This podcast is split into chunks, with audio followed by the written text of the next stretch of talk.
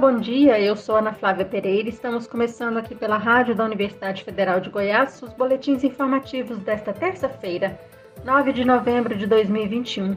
Nossa programação você pode acompanhar nos 870m, pelo site radio.ufg.br e pelo aplicativo MicoFG. Os boletins informativos da Rádio Universitária você encontra disponível também em formato de podcast nas principais plataformas digitais. Corpo do ex-governador de Goiás e ex-prefeito de Goiânia, Iris Rezende, que faleceu na madrugada de hoje, aos 87 anos, em São Paulo, deve ser sepultado no final da tarde de hoje no cemitério Santana, em Goiânia. O político estava internado desde 6 de agosto, tratando complicações decorrentes de um acidente vascular cerebral hemorrágico. Iris Rezende foi governador de Goiás por duas vezes e prefeito da capital por quatro vezes em 1965, 2004, 2008 e 2016. Além disso, foi vereador, deputado estadual, senador e ministro. Natural da cidade goiana de Cristianópolis, Iris era advogado e pecuarista. O velório do político será no Palácio das Esmeraldas, mas até agora há pouco o corpo ainda não havia chegado de São Paulo. De 40 funcionários do Instituto Nacional de Estudos e Pesquisas Educacionais Anísio Teixeira, o INEP, órgão responsável pela organização e aplicação do Exame Nacional do Ensino Médio, Enem, pediram exoneração nos últimos dias.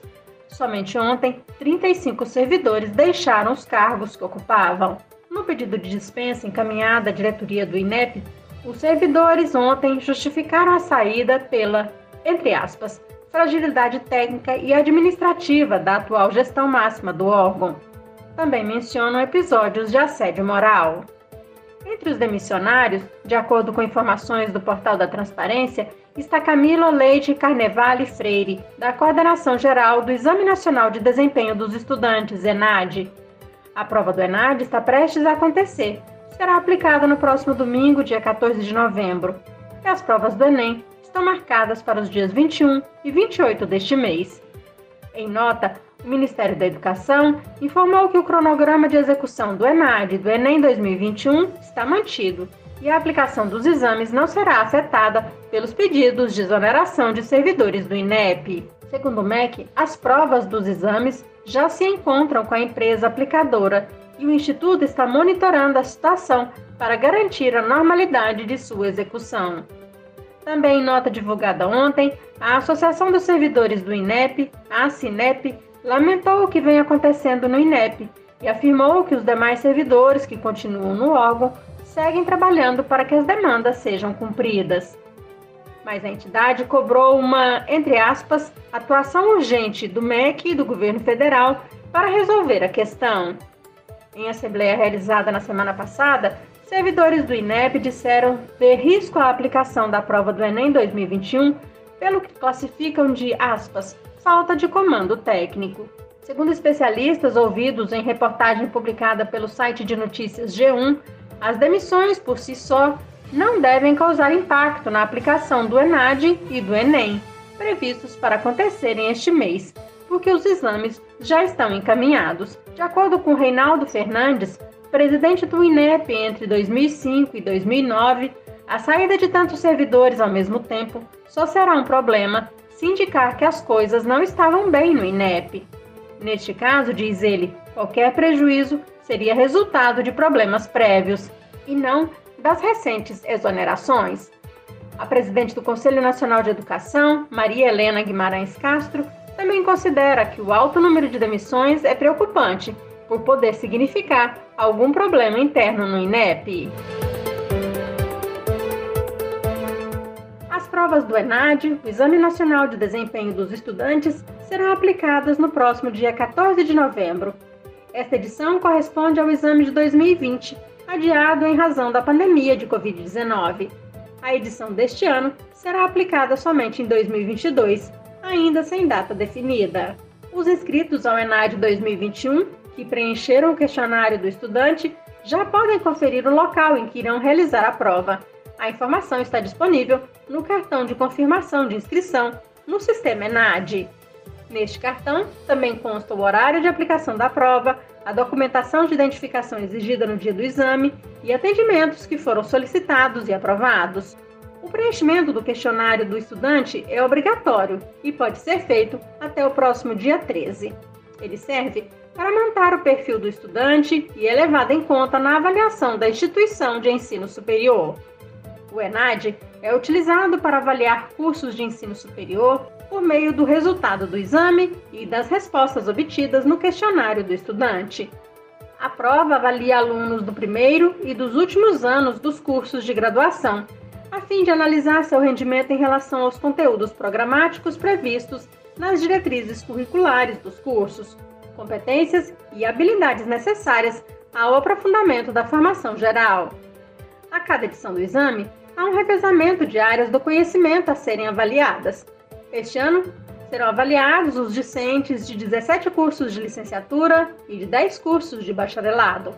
O estudante convocado para as provas do ENAD, que não participarem do exame, ficarão impossibilitados de colar grau e receber seu diploma. Prazo para instituições de educação superior públicas fazerem adesão à primeira edição de 2022 do Sistema de Seleção Unificado, o SISU, o programa do Ministério da Educação que permite acesso a cursos de graduação em universidades públicas do Brasil, começou ontem e segue até a próxima sexta-feira, dia 12 de novembro. No ano passado, a Universidade Federal de Goiás aderiu ao SISU oferecendo 4.344 vagas para 95 cursos de graduação. Este ano, a expectativa é que o número de vagas disponibilizadas seja ainda maior, com a criação de pelo menos três novos cursos de graduação na instituição.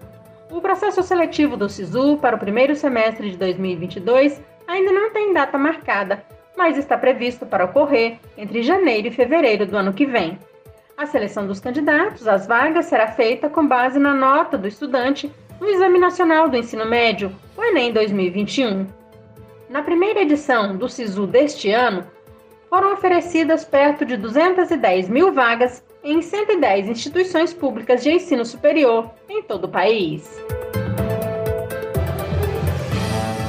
A bordo de um motorhome, o doutorando em Direitos Humanos pela Universidade Federal de Goiás, Fabrício Rosa, e o produtor cultural Bruno Revolta começam amanhã um projeto cultural itinerante que pretende levar arte e direitos humanos a pequenas cidades e vilarejos do estado de Goiás.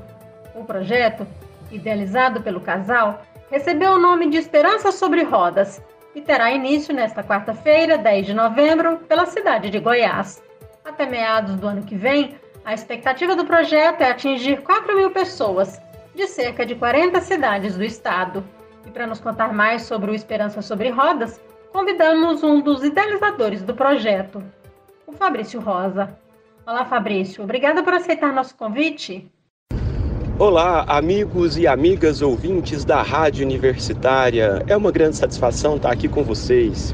Primeiro, Fabrício, conta pra gente aí como surgiu essa ideia, né? Viajar em um motorhome pelo interior de Goiás falando de arte e direitos humanos. Bem, nesse momento de crise econômica, de pandemia, de tanta coisa ruim acontecendo no nosso país e no mundo, nós tivemos a ideia de levar um pouco de alegria, de sorriso e, sobretudo, de esperança. Porque é preciso esperançar, é preciso voltar a acreditar em possibilidades positivas e construtivas para o nosso mundo. E a gente pensou em fazer isso por meio da arte e da difusão de ideias sobre direitos humanos. Quê? O que vocês pretendem fazer um projeto desse tipo? Olha só, a gente está pensando em rodar todo o estado de Goiás, já estamos começando essa semana e pretendemos apresentar filmes, projetar filmes nas praças públicas e logo em seguida fazer rodas de conversa sobre direitos humanos, sarau de poesia e música, banquinha de troca de livros e uma série de outras atividades que as próprias pessoas das localidades estão nos convidando a fazer. Tem muita coisa boa vindo por aí. Esperança sobre Rodas já está começando a rodar, não é? O Esperança sobre Rodas, que eu convido vocês a conhecer nas redes sociais, a nos acompanhar, já começa a rodar essa semana. Quarta-feira estaremos na cidade de Goiás, junto com uma feira de quilombolas, de produtos feitos por esses quilombolas e também em alguns centros de memória. Estaremos ali quarta, quinta, sexta e sábado e logo em seguida vamos para séries. Depois é Goianésia, Olhos d'Água, Pirinópolis e por mais onde esse povão de meu Deus nos convidar. Dessas cidades, né, o Esperança sobre Rodas irá a outros lugares ainda este ano, irá continuar no ano que vem. Enfim, como deve se desenvolver esse projeto, Fabrício? Com certeza, o projeto continua. Ele é desenvolvido com vários ativistas, articuladores, produtores culturais, fazedores de cultura, artistas, tanto aqui de Goiânia quanto do interior. Então o projeto continua em dezembro, a gente dá só uma paradinha para o Natal e para o Ano Novo e volta em janeiro e vai até meados do ano que vem. Você que está nos ouvindo e quiser colaborar e quiser participar, pode ajudar divulgando o evento, pode ajudar nos propondo atividades nessas cidades, pode ajudar indicando pessoas que moram nessas cidades e que gostariam de participar de alguma forma. Então o projeto é bem aberto e vai cobrir quase todo o ano de 2022 também. No lançamento do projeto, no final do mês de outubro, havia uma cerveja à venda, a Cerveja Esperança. A cerveja também faz parte do Esperança sobre Rodas? Você viu só que iniciativa bacana? Nós criamos também uma cerveja. O rótulo tá a coisa mais linda. A gente colocou assim: embriague-se de esperança, apuro malte com gostinho de mundo melhor. É uma brincadeira, a gente não quer ninguém embriagado, mas a gente quer que as pessoas se embriaguem de esperança, de alegria, de sorriso, de solidariedade, de desejo de construir um novo mundo baseado em parâmetros coletivos, comunitários, solidários. Essa é a ideia da, da cerveja e ela sim faz parte do projeto. A gente está vendendo a cerveja como forma também de financiar o projeto, porque nesse momento nós não temos nenhum financiamento, nem público nem privado, é só doação de amigos e compra de alguma, algumas coisas que a gente está vendendo que está mantendo o projeto. Fabrício, como é que tem sido a receptividade do projeto? Olha só, a receptividade tem sido maravilhosa. O povo do interior de Goiás é extremamente acolhedor, sobretudo porque em muitas dessas localidades que nós vamos, eles não têm acesso à cultura, especialmente à cultura gratuita e de qualidade. Nós estamos indo para alguns vilarejos, algumas cidadezinhas bem pequenininhas. Então as pessoas estão sedentas por arte, por música, por, por informação sobre direitos humanos. A gente quer falar sobre cada um dos direitos que as pessoas podem acessar gratuitamente, seja na defensoria, no Ministério Público, nas polícias, na saúde. A gente quer distribuir uma cartilhazinha sobre esses direitos que muitas vezes os consumidores também não sabem que têm. Então a ideia é levar essas informações junto com cultura. Então as pessoas estão super abertas e querendo e disputando e nos convidando e a gente está muito feliz com isso. Fabrício, muito obrigada por sua entrevista, parabéns pela iniciativa e sucesso aí então no Esperança sobre Rodas.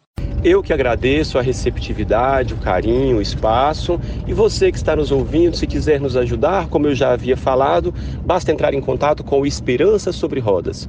Estamos no Instagram, no Facebook, no TikTok. Entre em contato, chama a gente para a sua cidade, que a gente vai com o maior carinho levar essa atividade para as crianças, para os adolescentes, para os grupos vulnerabilizados em geral, a comunidade LGBTQI, a, a população que mora nos bairros mais periféricos. É só, só chamar a gente pela pelas redes sociais. Acompanhe a gente, grande beijo, gente, até mais. Na Rádio Universitária você pode acompanhar um novo boletim informativo às 11 horas da manhã. Nossa programação você pode seguir pelos 870m, pelo site radio.fg.br e pelo aplicativo 1000FG. Nós também estamos nas redes sociais. Curta nossa página no Instagram e no Facebook. E lembre-se, a pandemia de Covid-19 não acabou. Continue se cuidando. Ana Flávia Pereira, para a Rádio Universitária.